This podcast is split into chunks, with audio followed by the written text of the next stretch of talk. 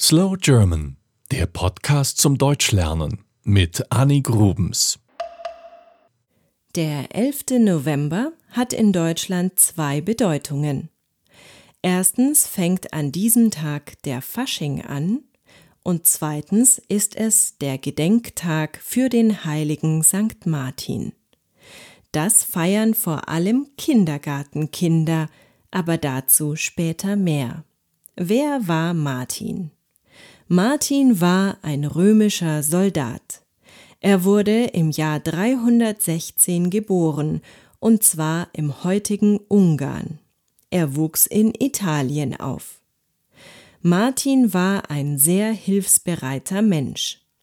Eines Tages war er im Winter auf seinem Pferd unterwegs, als er einen Bettler traf.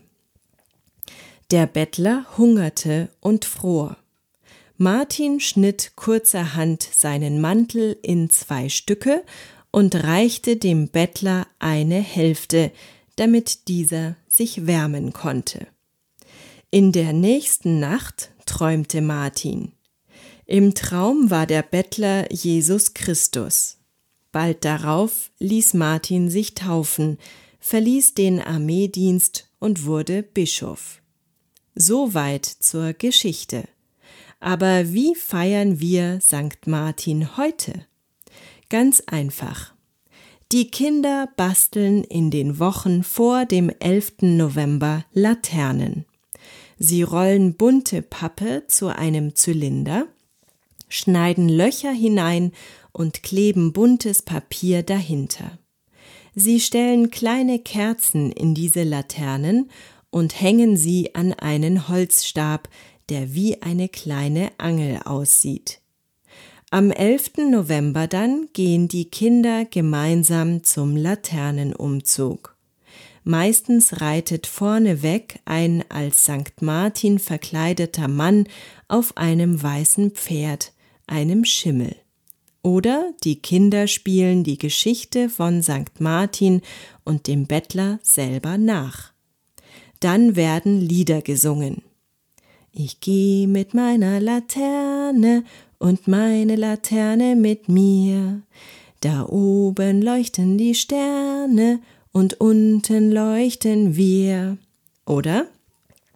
Laterne, Laterne, Sonne, Mond und Sterne, brenne auf mein Licht, brenne auf mein Licht, aber nur meine liebe Laterne nicht. Ihr dürft nicht vergessen, dass es im November in Deutschland meistens schon sehr kalt ist und es wird früh dunkel. Der Laternenumzug ist immer erst dann, wenn es richtig dunkel ist, damit man die Laternen auch schön sieht. Am Ende des Umzuges gibt es oft ein Martinsfeuer. Gegessen werden kleine Martinsgänse, die aus Teig gebacken sind. Oder Wegmänner, das sind Männer mit Pfeife, ebenfalls aus Teig gebacken. Ich finde, es ist ein schöner Brauch. In unserem Kindergarten sind viele Kinder anderer Konfessionen, viele muslimische Kinder zum Beispiel. Und auch wenn das ein sehr deutscher und christlicher Brauch ist, finde ich ihn passend für alle.